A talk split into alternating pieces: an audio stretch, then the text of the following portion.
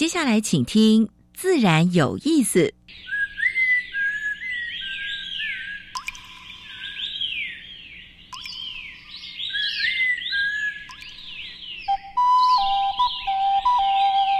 大自然是最能启发人心、最迷人的教室。透过鸟语、虫鸣，顺着山峰、水流，教给我们自然万物的盎然趣味与生命智慧。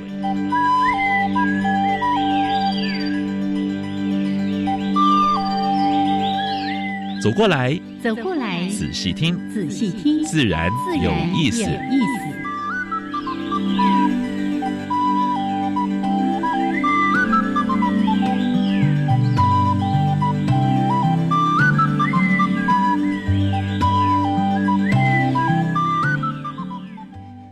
亲爱的听众朋友们，大家好，欢迎收听教育电台。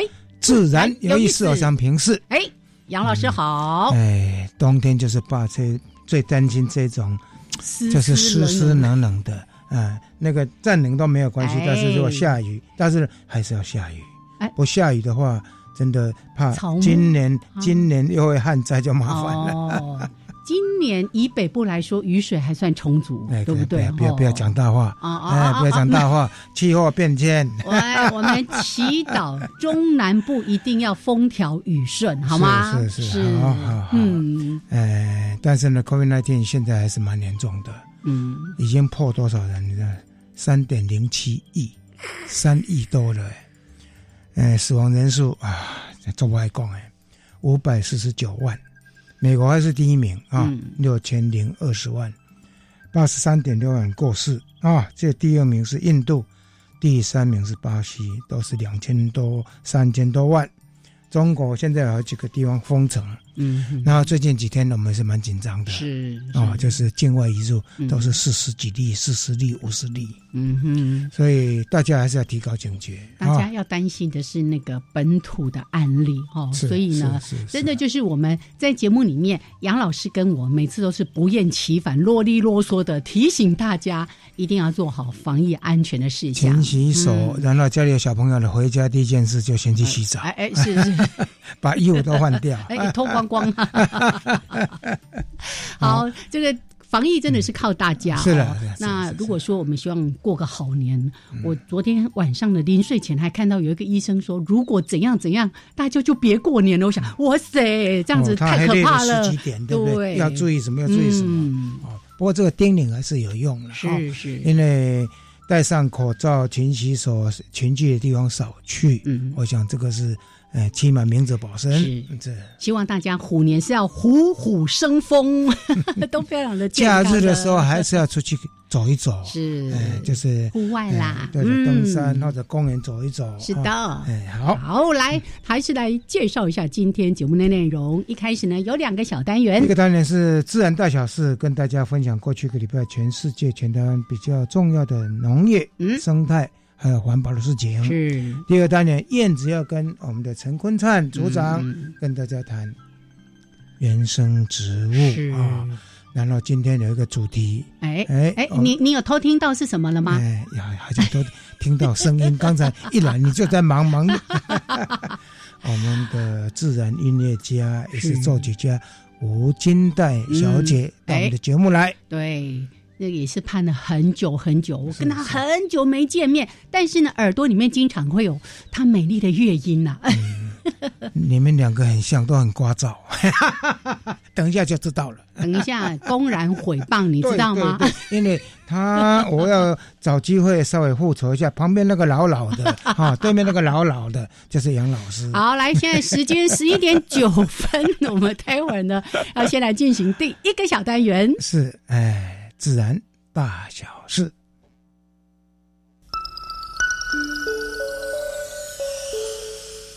风声、雨声、鸟鸣声，声声入耳。大事、小事、自然事，事事关心。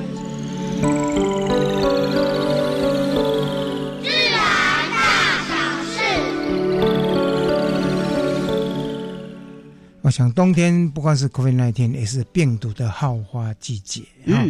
台南市他们检验出诶，咽压科的还包括黑面皮鹭都确认了 H 五 N one，这个是会感染到人的啊，也是蛮风险蛮大的。不光这样子哦，我们在那个包括杜东的黑面皮鹭啦，或者是台北市关渡自然公园的咽压的粪便里面也找到 H H 五 N one，是，所以呃，过年的时候还是说这段时间就一些。禽鸟的这些，不要直接接触。对我这个礼拜六、礼拜天呢，去宜兰，哇，看到好多高跷横啊、小水鸭，远远看就好。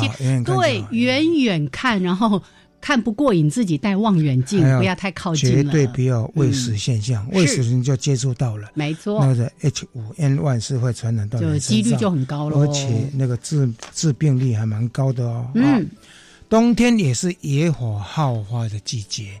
最近有一个，好像在太平山嘛，哈，有一个有一个森林火灾，对不对？所以拜托了，卖个修啊，尤其卖个修啊，就是 包括很多摊贩，他会卖热食，热死要回去的时候，会把那个渔火就弄到弄到路边，那个都很危险的，绝对不要做这种事啊！好，石虎路杀事件在去年是，呃，大概是历年的第二。呃，第二第二大的哈，总共有二十五起哈。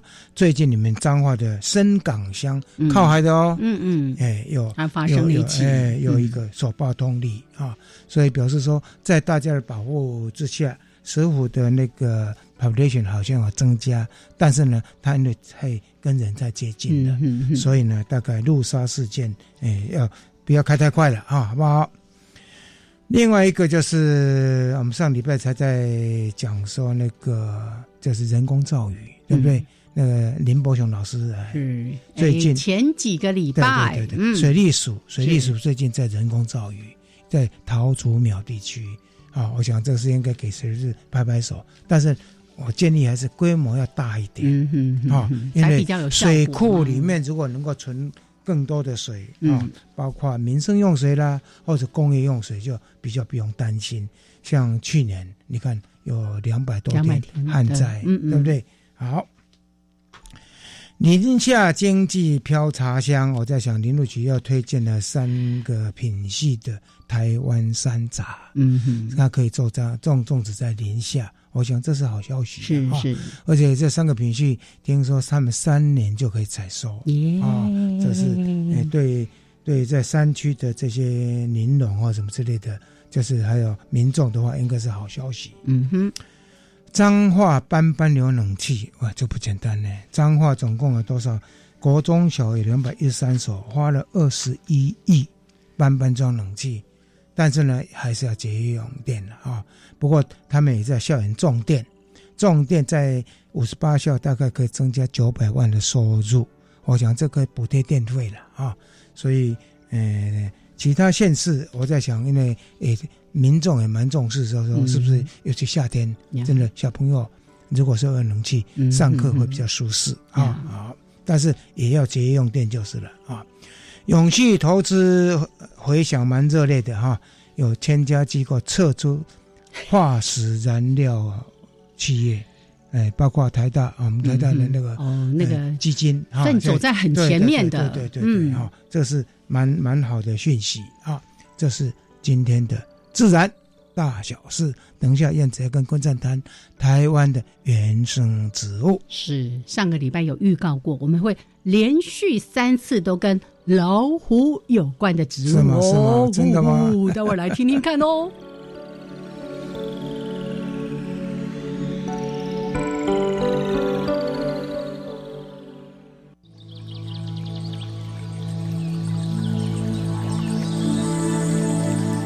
别的地方找不到，别的地方看不到，别的地方听不到。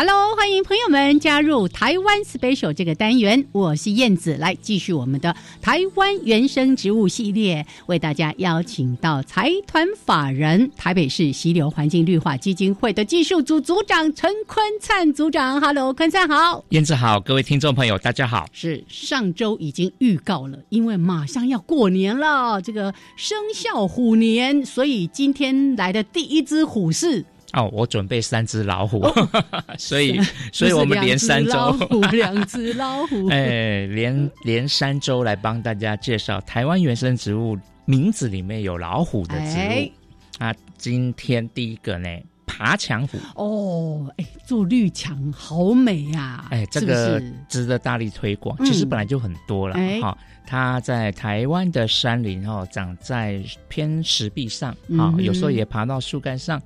诶，只要日照充足的石壁、山壁，可能会看到哈。那海拔不用太高，它在低海拔就有了。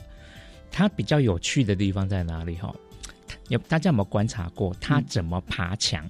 它怎么爬墙？不是就那个藤蔓一路往上爬？但是它怎么攀哈？诶，你可以想象，诶，是用蔓藤、蔓藤、蔓藤，是蔓藤是用卷须哈缠绕。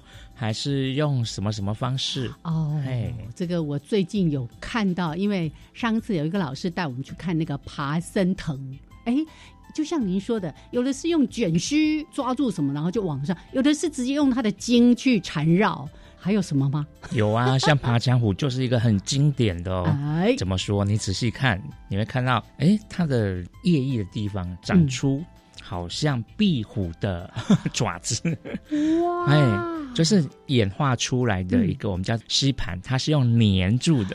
哇塞，还真的像那个壁虎啪啪啪啪这样。你可以把它想象成蜘蛛人、壁虎爬墙壁。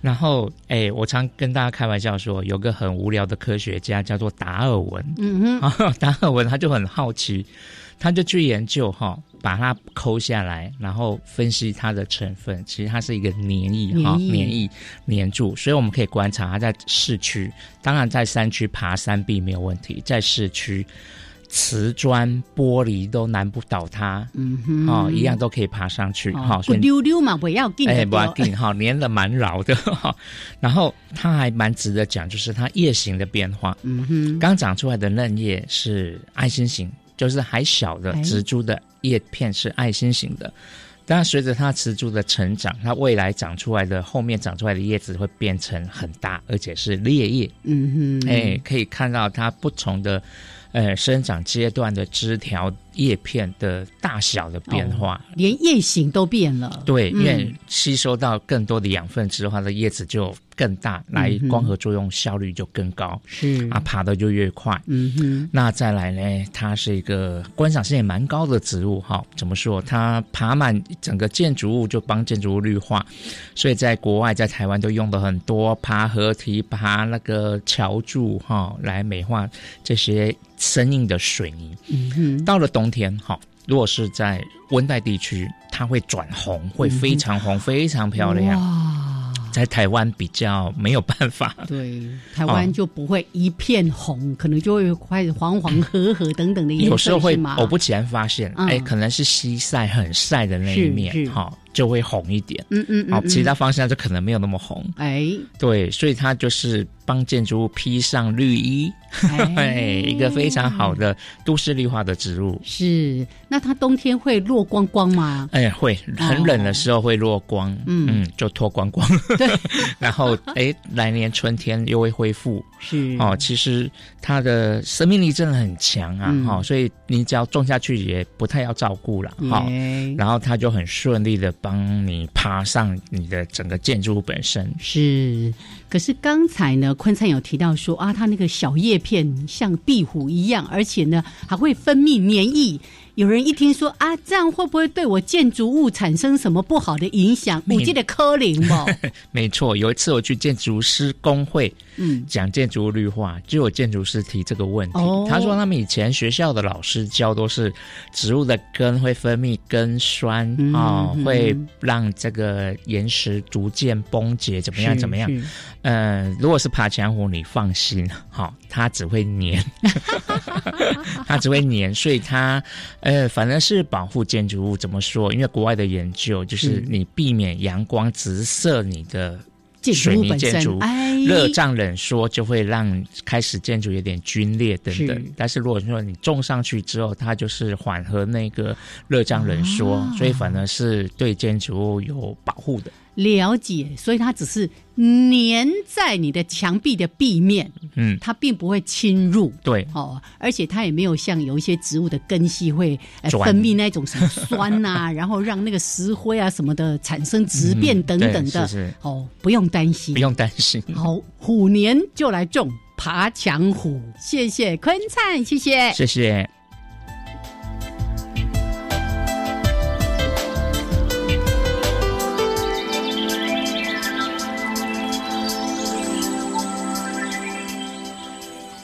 好，现在时间是上午的十一点二十分，欢迎朋友们继续加入教育电台。自然有意思，我三平视，我是燕子。现在跟我们对谈的是吴金代小姐，她是蜂巢音乐总监，是也是自然音乐的创作人。哦，很多人说啊，我是听她的音乐长大的，其实她还蛮年轻的了。来，金代，两位老师好，各位听众朋友大家好 呀。我真的是这样说，我从年轻的时候开始听金代的音乐，就是不容易啊。对于吴金代这三个名字，我印象最深的是，因为我曾经录过蝉的声音，嗯在阳明山录蝉，没有多久，哎，怎么有一个 lady，怎么胆子这么大，能够录昆虫的声音，而且能够辨识出来？我说哇。非常敬佩。嗯，我我我我没有辨识出来，我是要找很多专家。我是学音乐的呢。哦，是。哎，金代他是音乐科班出身，而且他专攻就是录音。对对。所以为什么野地里面这些有时候我们听哇很嘈杂的声音，他可以把它这样子放到音乐里面，这么美妙的融合，实在是非常不容易。是真的很不容易，在野外，在台湾录音真的太不容易了，因为因为那个生物跟人的距离太近了，所以你录音的时候永远就会有很多人的噪音。对，因为我在阳明山那时候在录的时候呢，哎，怎么？录的还不错，但一下子用摩托车或者车子声音远远的，还有那几几几声的狗的叫声。对，老师，我跟你讲哦，你觉得说哦，在平地好像，或者是说在郊区呃，不在市区人比较多，那可能有时候我们就想，好，那我们就到山上去，或者是到郊区，然后你就会遇到飞机。对对，这是录音的过程常常会碰到的。是是是，我有一次跟清慧，我们自然笔记的主持人在梦幻湖那边收音的时候。收收收，然后飞机就嗯，是不是？收一收就嗯。梦幻湖那边其实人也蛮多的，蛮吵的。哎，那半夜没人，但是还有飞机的。像这个，你在就是回来就要剪辑，怎么去剪，把这个背景声音弄掉。其实我觉得主要主要是这样子，就是说你在野外的时候会有几种状况，是有的时候你就会非常的幸运，然后听到一个物种它独唱，嗯，哈，然后独唱的时候大概就只能取那个杂音跟杂音之间的间隙把它录下来，对，啊，反正就是不顾一切的都先录了，那回来了以后你再把那些有杂讯的部分把它剪掉，对对对，那你就可以有一段干净的，这是一种。可是你知道在野外录音的时候，有时候是这样，你听到一个很好听的 solo。的鸟哈，鸟在 solo，但是呢，可能一百米。以外有一管水，你如果很近的水是很好听的，可是很远的水 就听起来像，哎，我怎么都好像那个 radio 对 radio 那个频道都对都没有 调对频那种，就一直沙沙沙沙的在背景。那以前我遇到这样子的状况，我也就不录了。但现在因为软体都很，你知道吗？我们在电脑里面的一些一些一些工具，软体工具都很很好用，所以之后呢，我也会把那种声音录下来，回来再。去掉、滤掉一些杂音。那还有一种状况，就是你在野外的时候，你其实只想要录五色鸟，可是其他的什么什么白头翁，对啊，白头翁啊，然后就就就画眉啊，都一直一直叫，你也没办法。对对对，喵喵喵。那那个时候你就把它当做森林里的大合唱，还是把它录下来了？那它就是用在不一样的片段，那跟摄影很像。我在听日本的重生跟音乐的时候呢，当然也有听到这说背景声音，他们会用音乐的声。就是音乐声音把那个背景声又盖掉，对，这也是一种方式处理方式。对对对，这也是是。我喜欢听那个金代的音乐，是因为它的鸟声就真的是鸟声，然后虫声就真的是虫声。有时候我们听到所谓的自然音乐是用那些合成乐器去做，你就会听到就是假假的那种感觉，那个很难听。对啊，合成的是真的很难听。是好，我要先问一个回来，就是说。你在国外读书，然后就专攻这个录音技术，对不对？可是你是当时就已经有这样的那个起心动念，说我回来就是要来做自然音乐吗？还是其实是在某一个什么样的因缘？才开始走上自然音乐的这个创作道路的。那个时候当然不是觉得要不会给这样自己找麻烦。那个时候还没有那个世界出现，是因为我后来到蜂巢，因因为这个部分是蛮挑战性的，嗯，对不对？就是想都没想过嘛，因为我们是在城市长大的，就没有想过这件事。那是因为我到蜂巢的第一年，老板叫我跟着那个民族音乐学者吴荣顺上山去收原住民。那个时候我们是去阿里山路邹族。好，然后他就说啊，你就已经出去了，你就顺便录一下大自然的声音啊。因为在九零年代，台湾非常非常风行国外进口的大自然音乐，对对。所以那个时候他就觉得，包括鲸鱼啦，包括对对对对对，就从那个时候开始风行的。然后那时候我们老板就是整个风潮都是在做本土的音乐跟声音记录。他说，那你要不要去收一下大自然的声音？啊，我就觉得哦，好啊，当然很好啊，以玩乐之名行工作嘛，对吧？工作之名行 玩乐之实，不是很好。好吗？所以那个时候我就上山去录了周族的原住民的歌谣。那我觉得那一趟对我来讲，真的是一个整个呃，我工作的这二十几年一个非常决定性的一个旅程。在当时我也没想过。那一个旅程会是那么决定性，因为那一趟我就录了周族的传统歌谣，就在那一趟看着这些耆老唱歌的时候，我就觉得，哇，天哪！我爱上他们的歌谣，特别是那些老人，你看那种六七十岁、七八十岁的那种老老的，很没有精神，坐下来就跟老师你今天早上这样，没有精神，很逮到机会了，你看，哎，帮你报，帮我报复了哈，对，然后他们就坐在那边，你心里会。想哦，他们真的会唱歌吗？这样子。可是当他们一开口唱起他们年轻的时候唱的那些歌谣，你就发现他们整个人就活过来了。对，那种神情是很难忘的。所以从那个时候开始，我就虽然我根本就听不懂他们在唱什么，一点都听不懂，可是我就喜欢上了他们的这个歌谣。从那个时候开始，就是一路。希望可以让他们的歌谣被更多的人听见。然后那一趟去也因为顺便录大自然的声音，我跟我生命中的第一只末世树蛙邂逅了。对，然后就这样子踏上了追逐声色的不归路了。不过也不简单哦，从那个之后呢，真的很少人有办法。音乐人啦，嗯，很少有办法走你这个路继续再走，是，嗯，好像你蛮独创的哎，对，没有啦，其实我觉得应该也是那个公司他有这样子的想法，然后他愿意支持。你。知道，我们第一张专辑真的就是花了五年的时间收集跟制作，有哪一个老板愿意？对，真的啊，那我觉得就是大家又要有那个心啦。嗯，你第一张就是《森林狂想曲》吗？呃，对，有没有大卖？应该大卖，而且我跟你讲哦，我后来回头去看那张专辑的发行时间，才发现那张发行时间是一九九九年二月二十二号，他预定的发行时间，嗯，对，也就是。而不是二月啦，九月二十二号，嗯嗯嗯，也就是九二一的接下来那一天，所以我们基本上很多地方的货发不出去，因为地震的关系，很多台湾的经济活动、商业活动都暂停嘛。嗯嗯嗯。可是，在那一个月，那么那么全台湾凄惨的状况，我们这么非主流的音乐，也没有张学友，也没有张惠妹，当年最红的都没有。可是，我们一个月还是可以销售到一万张。哦。所以，我觉得那个对我们来讲是一个。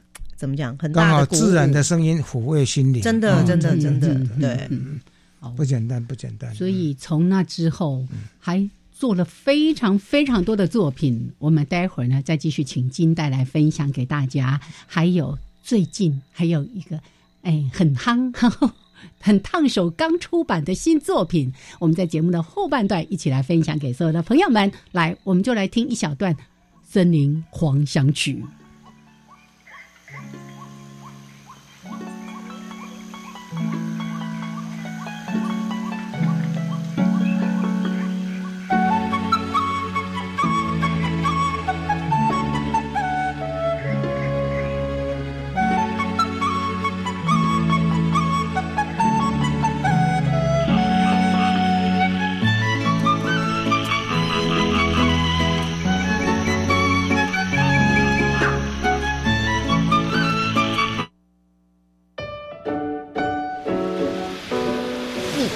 如何在大海里不迷路？你知道游得最快的鱼是什么吗？你知道藻类跟人类的关系吗？每周三中午十二点三十分播出的小发现大科学节目，欢迎带小朋友来闯关挑战，一起探索海洋的秘密，亲近爱护海洋。由国教署主办的高级中等学校英文单字比赛计划，预计在一百一十一年三月五号要举行区域决赛。这次题型取消原先的看音选中与看中选音，调整为听音拼写和词汇题。词汇题的题型我们可以参考酷音平台智慧专区。我们现在就进入平台练习专区内的题目，加深单字印象，做好万全的准备。好哦。以上广告由教育部提供。春节将至，寄送邮包暴增，而这两周更查获违法寄送肉制品的案件。苏文昌院长指示相关部会持续加强宣导，针对违反规定者加重处罚，并追究相关人等的责任。另外，苏奎主持扩大防疫会议表示，全球疫情持续快速上升，而桃园机场发生群聚感染事件，社区疫情传播风险上升。虽然整体疫情尚在可控程度，但政府会持续严守边境，同时呼吁民众尽速接种疫苗。以上内容，行政提供。加外加外，阿玛波拉，扎根格玛西卡斯达斯，的加古拉布古列列。大家好，我是来自台东的胡代明，这里是教育电台。那罗哇那咿呀那呀哦哎呀，那是你呀鲁玛的呀恩哦，朋友们就爱教育电台。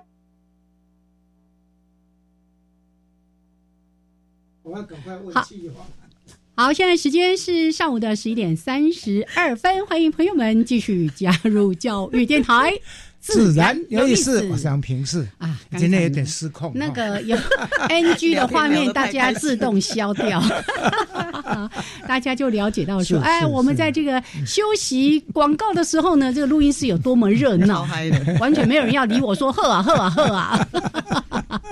好，来，今天呢，真的非常的开心呢，为大家邀请到我们自然音乐的创作人，也是作曲家、编曲家。呃，还有呢，蜂巢音乐的总监，很重要录音师，是，对不对？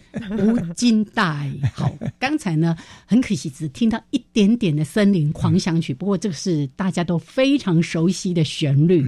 好，那金代还有什么作品？从这样这样一路开启了，你说遇到末世树蛙之后，然后就开始把台湾的声音给记录下来，就。对啊，那个时候就我我觉得还蛮幸运，老板愿意让我放飞到外面去录音这样子，因为那个时候心里就是一直希望赶快可以做出一张属于台湾自己的大自然音乐，然后也真的就是在九九年做出来了。那那个时候我在做这张专辑的时候。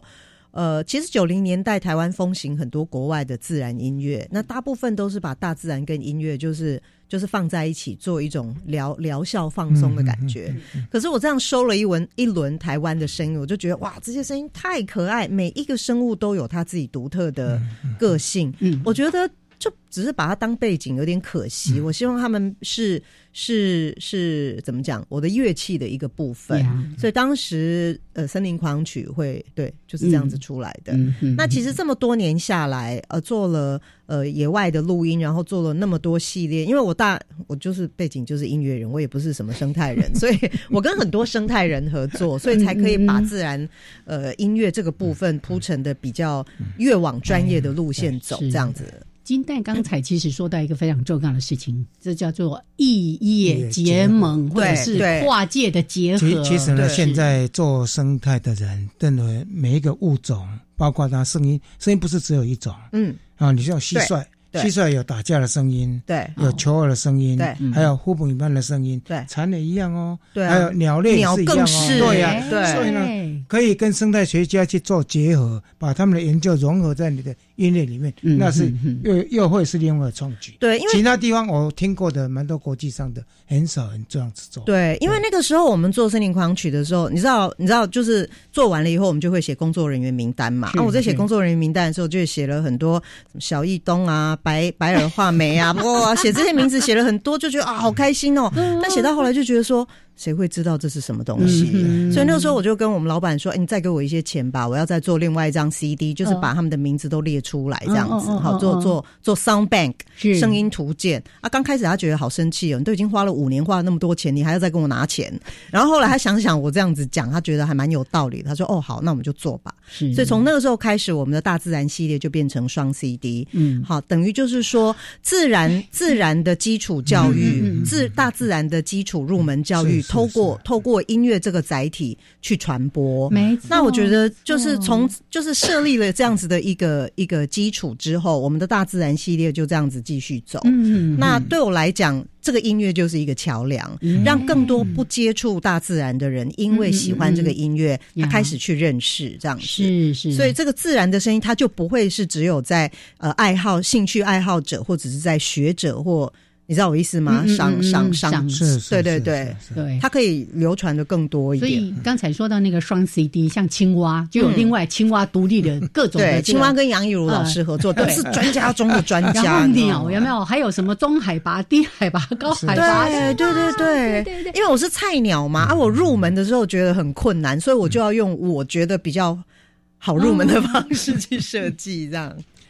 所以，如果说能够跟更多的专家在做结合，也许你的呃自然音乐又是跨到另外一个对另外另另外一个呃境界了。可是呢，大家不要只是想象中刚刚说什么寓工作于娱乐中，事实上在野外录音，因为像我们跟清慧也很熟，知道那个在野地录音不是你想象中哦，就是拿个麦克风。那经常要受到那种各种天气严苛的挑战，甚至呢，你为了要收夜间生物的声音。被蚊子叮，哦，密码的森林。你们讲到挑战，我跟你讲一件事情哦。我们在台湾这种气候，其实已经是还 OK 了，大不大大不了就是下雨嘛，大不了就是路滑滑个胶这样子。我觉得我这次专辑里面，我我最近出了一个新的专辑，叫做《万籁的絮语》，里面其中有一首曲子叫做《冰川木兰》。好，那你听你就知道，呃，这是冰川的声音这样子。那呃，你知道我们台湾人啊，就。这边很热嘛，下个雪大家就那条路就塞车了，就是大家就疯狂的追雪。那你更能想象，比如说像我这个台湾人第一次在冰岛看到那个冰川，我整个人简直就好像啪被打了一巴掌那种震撼，你知道吗？那我们那个时候去参加几个行程，一个就是冰川的践行，还有一个就是游冰河湖这样。那我去那个冰川践行的时候，他们当地一定要有向导来带，因为那个冰川你看起来很漂亮，很坚。坚固的，你以为那个是极硬？对啦，那当然就是亿万年的那个冰川，你以为它很坚固，但其实它会有很多很脆弱的地方，还会有那个细缝。对对对对。然后这个这个这个这个导游他在讲解的时候，他就讲英文嘛，就突然他就今天讲到木兰，然后我就嗯。木兰是怎样？我们的木兰，木兰当护士吗？冰在冰川里面的吗？然后我在认真听了以后，发现他在讲的木兰其实是一种地形，哦，叫做。呃，它呃，这个文字它是法文，好叫 Moulin，M O U L I N。那 Moulin 这个地形是什么东西呢？就是冰川的锅穴。啊，冰川锅穴 是什么？就是你知道那个冰川啊，它如果说比较夏季的时候，温度稍微高一点，它会开始有一点点融。那那个水它可能就会穿穿穿往下穿穿穿，穿出一个像锅穴一样。那那个东西就是木兰。那那个时候我就觉得哇，这是木兰呢，我就赶快跑去录那个那个木兰。的水，对木兰的水，想说嗯，这个声音我先把它留下来，不知道以后可以做什么用。那个时候都还没有想到要出专辑。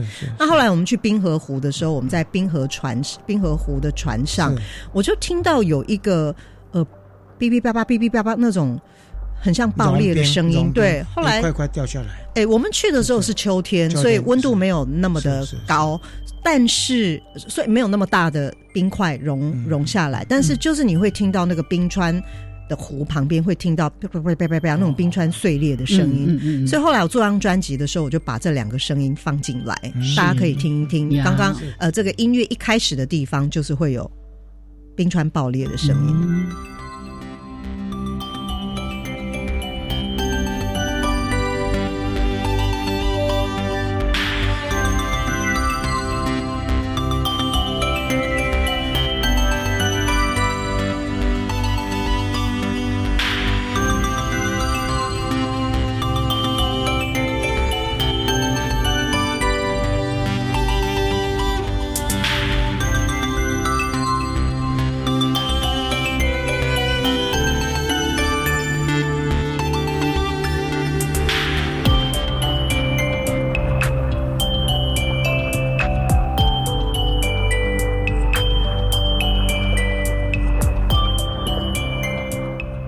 这边有冰冰川的爆裂音，不不不不不不对，要仔细听哦。好，所以呃，最近的这个作品，像刚才提到说，很多的是收入台湾的声音哦，包括鸟啦、青蛙，或者像之前的《森林狂想曲》、天籁啦等等的。那这一个新的作品，其实是有点比较是世界音乐的。因为像刚刚提到去冰川，然后还有到一些非洲部落啦等等的，对，他就跨出台湾。其实我还是很想做蝉跟。跟昆虫，但真的是太困难了啦。不过我们这张专辑有收有做一首蝉的曲子，对，就把台湾创作的，对对对，创作的，就把台湾非常罕见、数量稀少的野蝉的声音有放进来。是台湾野蝉，我觉得是哦，台湾最漂亮的一种蝉，哎，应该跟那个嘉义那个社区做融合。因为他每年他每年都在推那个野蝉。你说的是哪一个社区？在嘉义有一个社区，嗯，哎，嘉义领管处他们。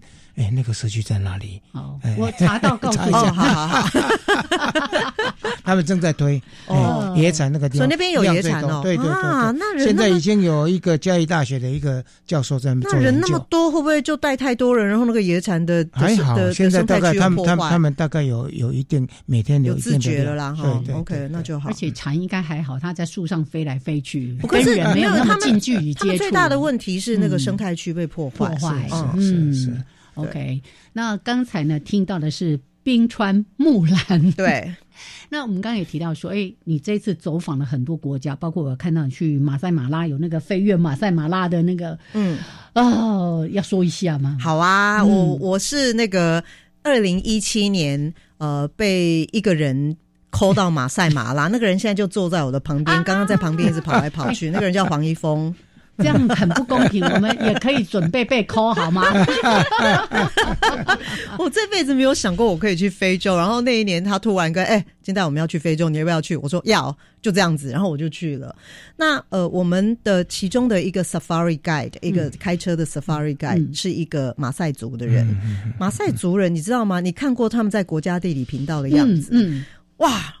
突然有一个真的马赛人出现在我的面前，真的是觉得哇，威武高壮这样子。对他没有，他不是威武，但他是高壮。对，然后他就穿着他们的传统服，他那个车队的人都穿着传统服。那我觉得他特别，他的特别就是在于，他说他是在草原长大的，他没有上过一天的学。可是他自学英语，他自学开车，自学摄影，自学 everything，然后变成一个 safari guide，好，然后他拍照拍的非常好。那我很喜欢他。那回来了以后，我们都一直有保持联络嘛。那在企划这张专辑的时候，我就想到说，哎，那我想要有一首曲子，就是写马赛马拉，嗯，对。然后，可是我们那趟去就是看动物，可是很多人，所以没有办法录很好的音。所以有一天我就打电话给他说，哎，Sammy。你那边有没有一些动物的声音？你传给我，授权给我。然后，如果你还有那个你们族人唱歌、唱传统歌，也请你录一些给我。他说哦，好好，我现在在忙的，你要等我。就不到一个小时，那个 WhatsApp 叮咚叮咚叮咚叮咚叮咚，就一直传来很多的影片，你知道吗？就那个影片里面就是他们的祭典、歌舞，好唱歌跳舞这样。我看我觉得哇，太酷了，每一个都太酷了。把它融到你的创作里面。对，我觉得重点就是，我就问他说：“哎，你这个什么时候拍的啊？你这个什么时候录的？你这祭典什么时候？”他说：“啊，就现在啊。” 这么巧，他们就正在记，所以他说我在忙，他正在忙着祭典中。然后呢，呃，他就说：“哎，我们现在是十五十五年一次的祭典，这么难得哦，我怎么可以这么幸运就遇到这种事情呢？” 对，然后后来我就把他的这些祭典音乐融入我们现在的这个马赛马拉的的的音乐里面。其实除了这个之后，你以后可以记录像我们去妈娘妈做啊，有没有录那个声音？有没有？哎，亚妈咒我是还没有，还没有哈，真的是应该可以录呢。还有那个台湾现在自然自然的风暴有没有那个什么台风啦什么之类的？那个有，那个有，那个很多啊。哦，我们杨老师一年都可以录，有够多的。最喜欢给人家出功课，自己有 这个有妈咒可以去去去录一下，对各种元神在位。对，有没有听到我们背景声音？真的非常热闹。对，刚刚有听到马赛人的，对对对对，来就是 Sammy 他们。对对，我们来听一下。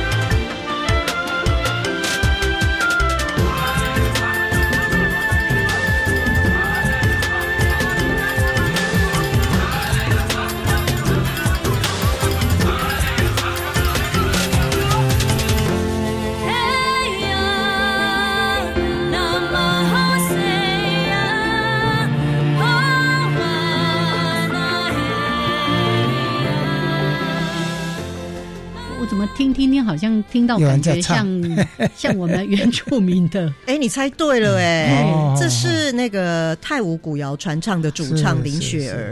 我写这个曲子的时候，本来这一段的主主奏乐器应该是 oboe，嗯嗯，对，但我觉得 oboe 好像很好，但是还没有办法完全展现那种平原的辽阔、草原的辽阔。后来想啊，雪儿，他刚他刚好那个时候来那个台北，对，说哎，过来过来过来，帮我唱一下这样。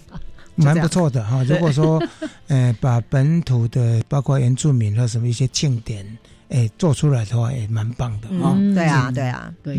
所以这段音乐，我之前在听，我就奇怪，就明明是在写飞跃马赛马拉，怎么听听听就听到回到我们自己国内的 原住民？我来不及再回去找马赛人唱这段了，就。你自己在做的过程中有没有自己唱？有没有？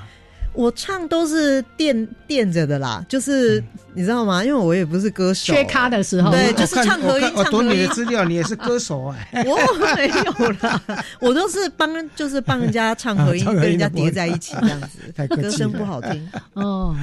所以你看，这么有趣的一个经验，就哎，来给。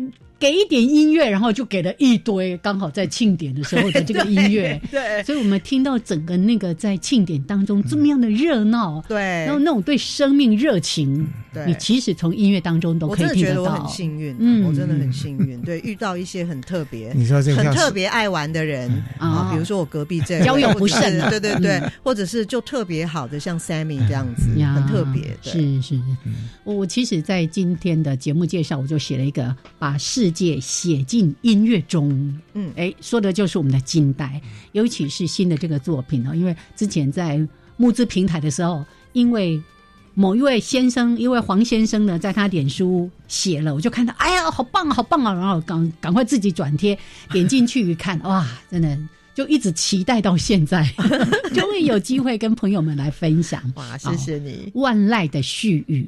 你在这个专辑的第一首写着叫做《万籁奇遇》。嗯哼。为什么会下一个这样的标题？因为这就是我刚刚提到的，就是我在一九九四年上阿里山的那一段旅程，它基本上就奠定我未来的二十几年在做的事。那你知道，我那个时候在山上录下了这些老人唱唱歌的时候，我其实心里面是很、很、很怎么讲？觉得这些古谣应该就会跟着他们走了，对，就会跟他们走，因为你看不到，你看不到传承的希望，因为他们年纪太大了。那九零年代在部落的年轻人非常非常少，即便有，他们也都不会唱，完全都不会唱，也不想唱。那那个时候把这个专辑做完，就是阿里山的那个巴苏州哈专辑做做下来以后，我心里觉得这应该就注定是成为绝响了。那时候是觉得还蛮消极的，但是我们就只能把它录下来，这样。就我没有想到啊，在二零一四年的时候，呃，当时呃有一个新美国小的校长，好叫方红英，是是是，他就写了一个信给我说，哎，他们学校。呃，用了我们当年录的那张专辑来教小朋友唱古谣，已经学了一年了。然后有一个发表会，然后因为我们是当年录制的团队，他想要邀我们上去听，所以我就去了。我觉得这个太难得了，就我一去，我真的觉得我从头到尾就哭，哎，就觉得太感动。因为你二十年前做这件事情的时候，你以为这个声音就要消失了，就我没有想到有人传承下来，一群人啊，对，是是。然后后来我就一直觉得我很想要把这个故事。用音乐把它表现出来，那终于在对去年 疫情很困难，但是我们还是有这个机会，我们上阿里山，然后找了茶山国小，好来唱，跟跟跟逝去的，就是我从一九九四年的专辑里面，呃，拿了一首曲子，然后呃，让小朋友跟那个老人家，那个老人家是汤宝福，可以唱，跟他们跨时中跨时空。重新对唱，对，那为什么会是茶山国小？嗯嗯，因为那个校长，哈，叫做哎，校长叫什么？郑佩倩，她就是当年在一九九四年跟着我们一起录音的录音助理。当年我们全部都是录音助理，全部都是制作助理。然后你就会发现，二十七年之后，我们全部都还一直在做这件事情。嗯，对，嗯哦。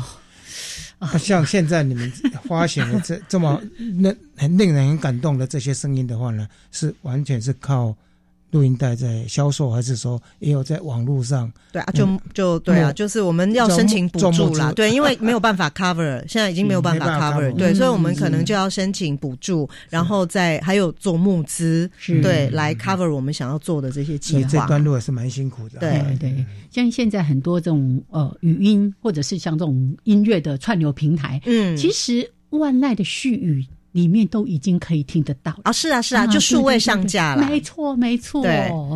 哦。刚才在提到说茶山国小那周主的音乐，我其实突然想到的是另外一个在那个泰武，嗯，泰武国小的小朋友不是也有一个古谣的传唱？对啊，就查马克啊，他他的故事是一样的，他就是不小心买到了一张呃蜂巢的台湾族的传统音乐，然后就开始去追，就是追这些填调这些古谣这样子，然后带。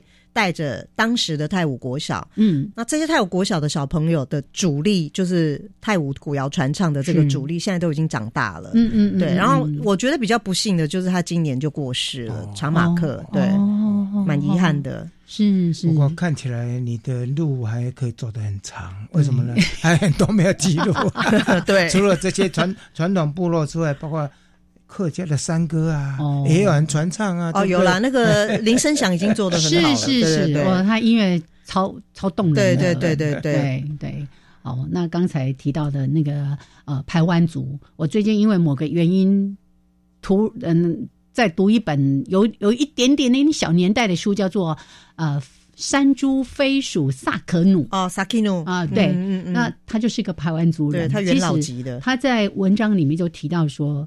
呃，很多的原住民族当时当然就是因为大家在整个对于不同民族、不同种呃民族对或者说部落的那种不尊重，所以让他们很多人都不愿意承认。对我我是原住民什么的，其实这是非常可惜的。那也因为这样子，很多他们非常珍贵的东西没有被传承下来。哦，我觉得这个是在整个文化艺术，或者是对于整个土地来说，都是非常严重的损失。是啊，是啊。现在不一样了，现在你看又很多增加新的组出来，是表示说，对这个组我有荣誉感，对不对？没 错，对。所以在呃。万籁的絮语，第一个万籁奇遇当中，就会听到这样的对啊，跨时空跨时空的。那我我们来，我们来听一下下好，好啊，嘿。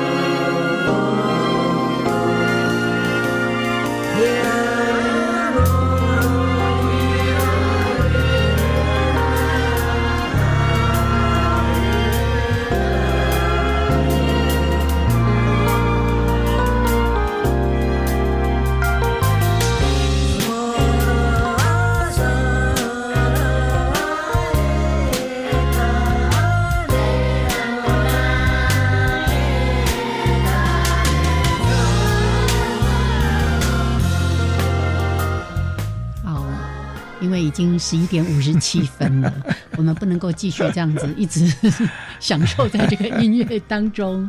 好，今天呢，我们的自然音乐创作者，也是音乐的作曲制作人，还有蜂巢音乐的总监吴金代来到节目当中。刚刚听了这段音乐，我们一直在等，等着老人家的声音，老人跟小孩的跨时空对唱，真的太感动了。对对。所以你看啊，我我我跟杨老师会做这个节目，是希望说我们透过节目来跟大家分享，跟很多自然生态，然后让大家有产生去守护环境的这样的一个动力。但金代是透过他的音乐来守护我们的自然环境，甚至人文艺术。嗯。但是我另外一个期待就是说，金代能够跟一些生态专家做结合哈，就像我刚一九九九几年时候所听到的。他去录那些动物了、昆虫了那些声音，因为现在做的人多了。啊，我想做出来感觉应该是不一样。对，我觉得应该要跟昆虫专家或者是蝉的专家 来合作电音专辑，很适合。你知道虫很难做，做电音很好。做电音对。对，电音就是大家就可以在马路上一边听一边是，对，嗯。好，所以您刚才提到电音，哎，我来准备一下音乐，你们继续聊。有知道有一首电音的音乐吗？哎，对，让大家猜猜看，这是呃什么电音歌曲？居然在我的专辑里面可以听到电音的，那呢？对，我一开始听的时候就说，嗯，啊，那也叫差呢？怎么跟金？我真的是找了一个两届连续两届金音奖得奖电音制作人得奖者，叫 N Seven A，嗯，对，请他来帮我们编曲制作。是是，所以我们刚才从《森林狂想曲》开始，嗯，也从《森林狂想曲》来结束，但是是截然不同风味的呈现。《森林狂想曲》二零二一年版，大家来，呃，电音版，哎，电音版，好，用这样的音乐活力来送给大家，嗯，哦，因为很快。哎，一月底就过年了，过年了，对呀，让大家呢带着这一份喜气、这份热情，还有对于把这个疫情赶快赶掉，虎虎生风，把它吹走吧。好，今天呢，真的非常的感谢金代来到节目当中，跟我们分享的这个新的作品《万籁的絮语》。好，谢谢，我们下礼拜见喽，拜。拜，拜。好，继续听音乐，还有五秒钟。